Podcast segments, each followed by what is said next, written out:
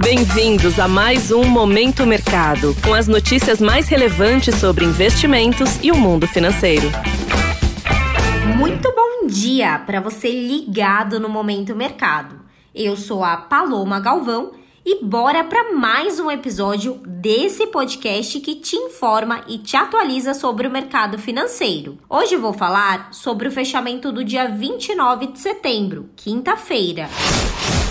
Cenário internacional. Nos Estados Unidos, as bolsas fecharam em queda, guiadas pela continuidade dos discursos agressivos de diversos dirigentes do Banco Central americano. Além disso, a preocupação quanto às empresas de tecnologia foram intensificadas após a Bloomberg antecipar que a Meta vai congelar a contratação e reestruturar algumas equipes em um esforço para cortar custos e mudar as prioridades. A Apple também teve mais um pregão de baixa, seguindo o movimento de ajuste, em meio às informações de que a demanda pelos produtos da empresa não irá bater as expectativas. Desta forma, as posições compradas que apostam na alta dos índices encerraram no terreno negativo.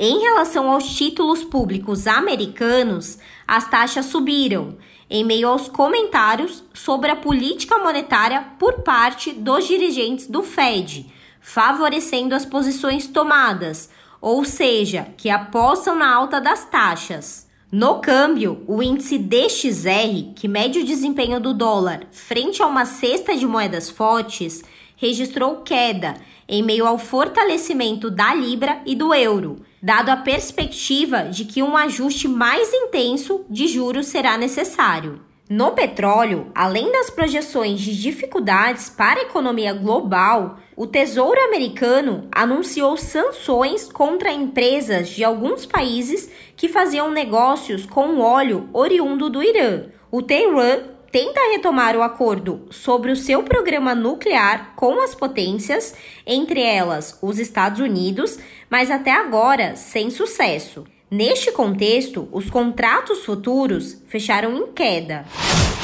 Cenário nacional. Por aqui, a dobradinha formada por alta da moeda americana frente às divisas emergentes em dia de forte aversão ao risco no exterior e reforço de posições defensivas às vésperas da eleição presidencial, abalou o real. No final do pregão, o dólar fechou cotado a R$ 5,39, com valorização de 0,86%, favorecendo as alocações compradas ou expostas à variação cambial. Na renda fixa, as taxas de juros futuros tiveram um dia de alta volatilidade, mas fecharam em leve queda após as declarações do presidente do Banco Central, Roberto Campos Neto, e do diretor de política econômica, Diogo Guiller, reforçarem que o próximo movimento da Selic é para baixo.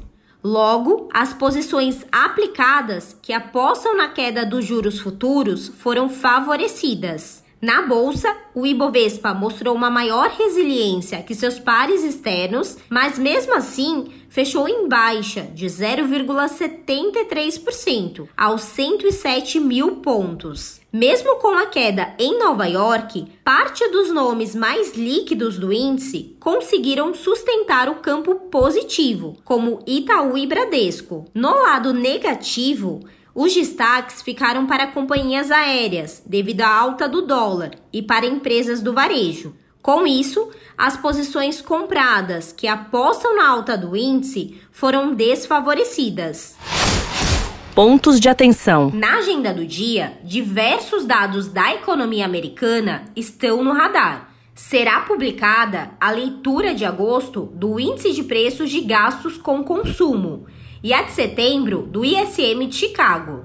Além disso, a Universidade de Michigan traz os dados de sentimento do consumidor e a expectativa de inflação de 1 e 5 anos. Na Europa, a zona do euro informa a preliminar do índice de preços ao consumidor desse mês. Aqui no Brasil, o presidente do Banco Central, Roberto Campos Neto, palestra sobre o futuro do sistema financeiro em evento em São Paulo. Sobre os mercados, agora pela manhã, as bolsas asiáticas fecharam majoritariamente em baixa, seguindo o mau humor observado em Nova York e refletindo dados mistos da manufatura chinesa. Na Europa, os índices estão majoritariamente em alta e os futuros de Nova York estão apresentando recuperação após a queda de ontem. Porém, a agenda cheia de indicadores pode afetar o comportamento do mercado.